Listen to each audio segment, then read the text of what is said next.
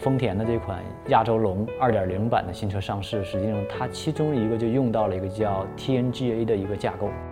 实际上它就是说，在整个汽车制造的设计的过程当中，我们实际上是完全可以复用和重复使用、多项使用和标准化的形式来降低成本和提高制造的效率的。你可以。基于自己的一个专业技术，但同时你也可以参与到很多相关的横向的协作和产出当中。所以这个跟呃丰田的这个亚洲龙的2.0版的这种 TNGA 的复用有非常大的相似性。呃，我做了十五年的人力资源相关的行业，然后做过管理咨询，做过企业内部的人力资源的负责人。目前在人力资源领域里面，可能大家比较关注人工智能的应用，呃，在招聘领域比较多，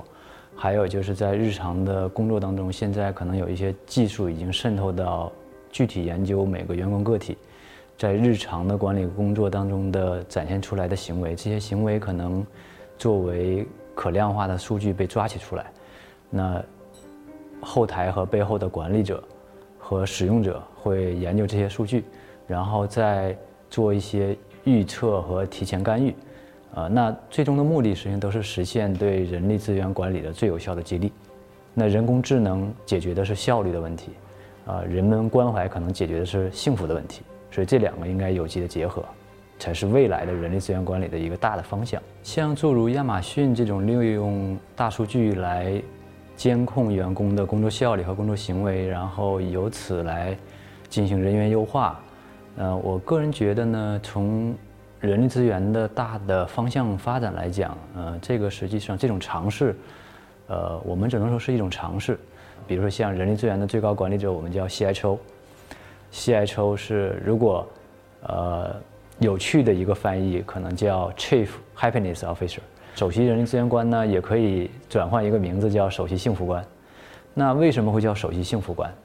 那就是说，人力资源从业者的最高的使命可能叫要管理员工的幸福。对，所以说像刚才提到的亚马逊在呃人工效率方面的一种尝试，对，一方面它提高了效率，但一方面我们也要结合说，如何让员工在提高效率的同时，我们要工作的更开心、更快乐。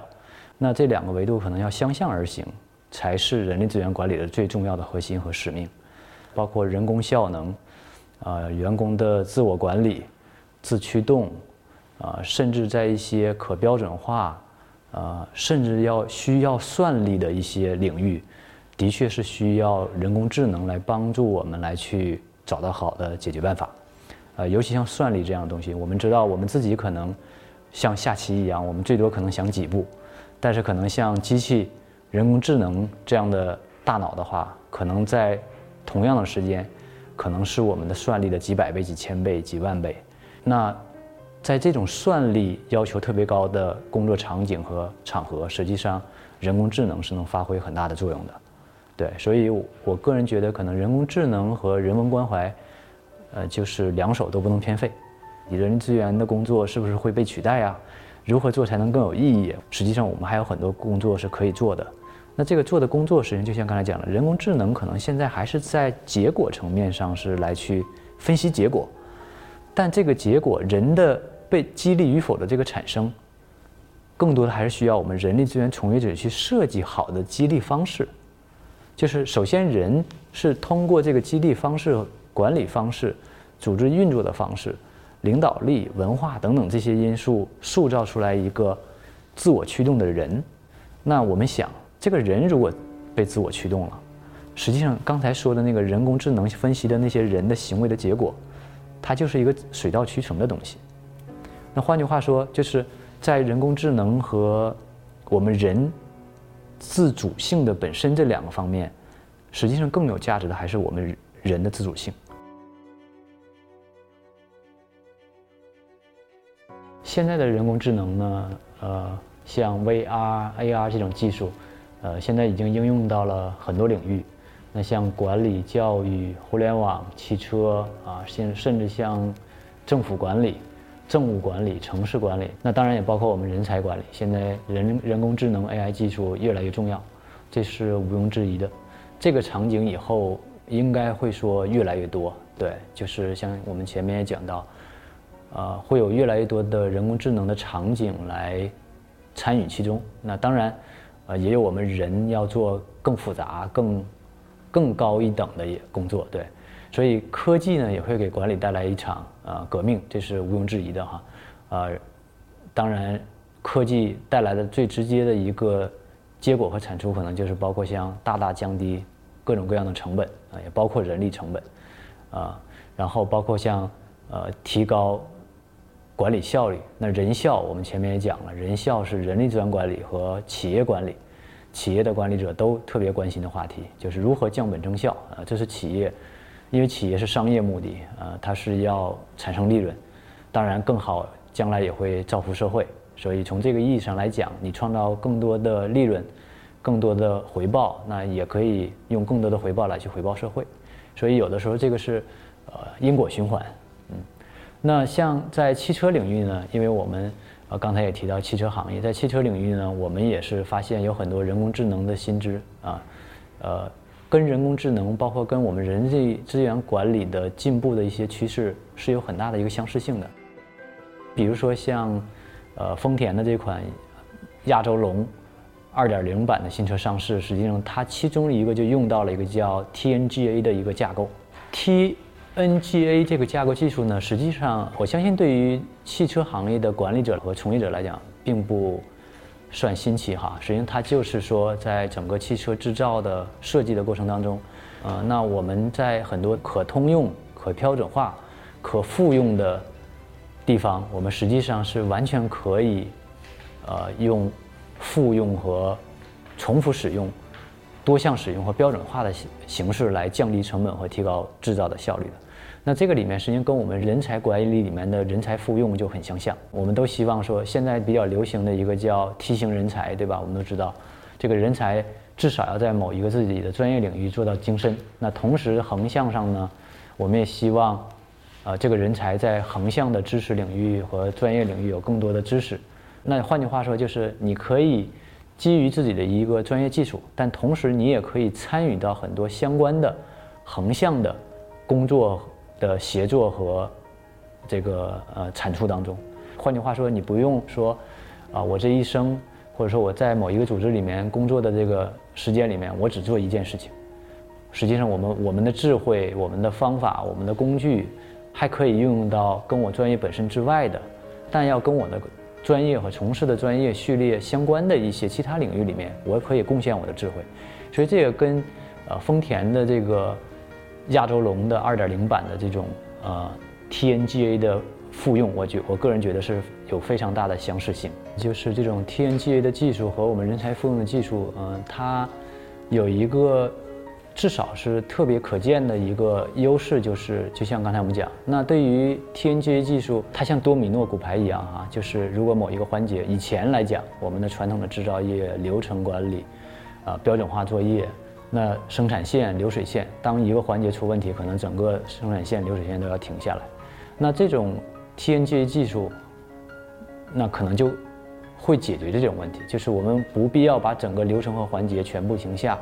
我们依然可以保证其他的环节和流程继续工作的情况下，那我们有针对性的对出问题的环节进行改变、修正。那在人才管理领域，实际上也是一样的，就像刚才我们讲的 T 型人才。那像某一个专业的人才可能出了问题，但我们跟这种梯形人才可能也随时能够替补，啊，能够接续，能够保证我们正在做的事情这种风险和成本能够降到最低。所以我我个人觉得，呃，这个很有意思。对，这就是将这种汽车的新技术和我们人才管理的这种复用的技术是非常非常相似的一种一种变革。谈到。人工智能和这种新技术创新，那危害性的一面，呃，我个人觉得可能更多的是在，呃，社会学，就是关注人本身这方面，是不是可能，呃，需要未来我们可能要多加关注和更倾向于提前去思考，就像我们前面，呃，主持人提到的那个案例，亚马逊利用新技术，来研究谁是更高效的员工，然后通过这种方式来留下高效的员工，呃，淘汰那些效率低下的员工。但这是不是我们人类社会社会组织形式所期望的呢？就说人他总是要，他要有用。对，那如果说我们现在的新技术，如果只是奔着一个单一的目标是取代所有人，那我们创造这些技术的初衷是什么？对我相信我们创造这些技术的初衷是帮助人，而不是取代人。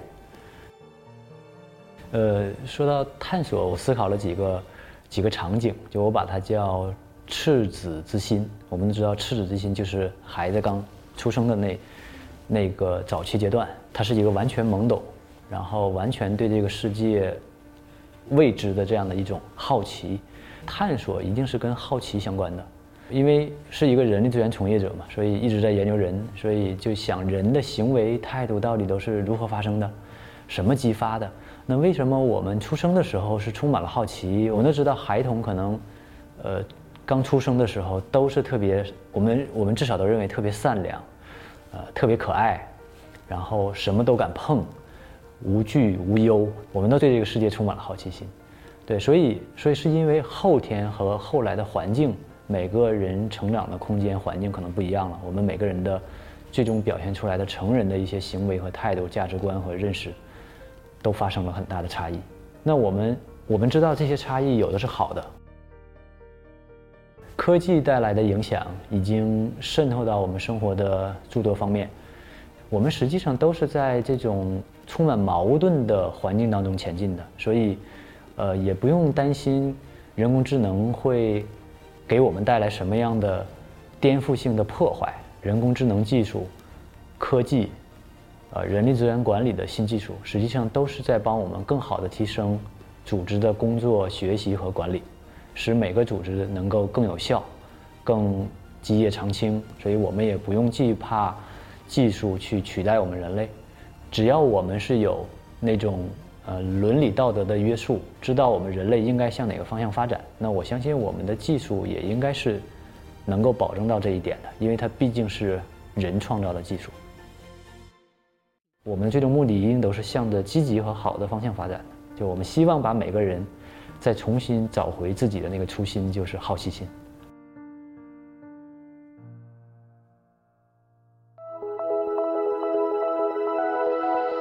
我最喜欢的一件事情，现在就是瞎想，有的时候可能就天马行空，一定是二选一吗？那我现在比较喜欢的方式就是坐公共交通，我比较喜欢灰色。那我们都知道，丰田是汽车行业的代表性的公司啊，也是推陈出新，在技术领域也是一直是领先的，特别了不起的一种重大的技术革新。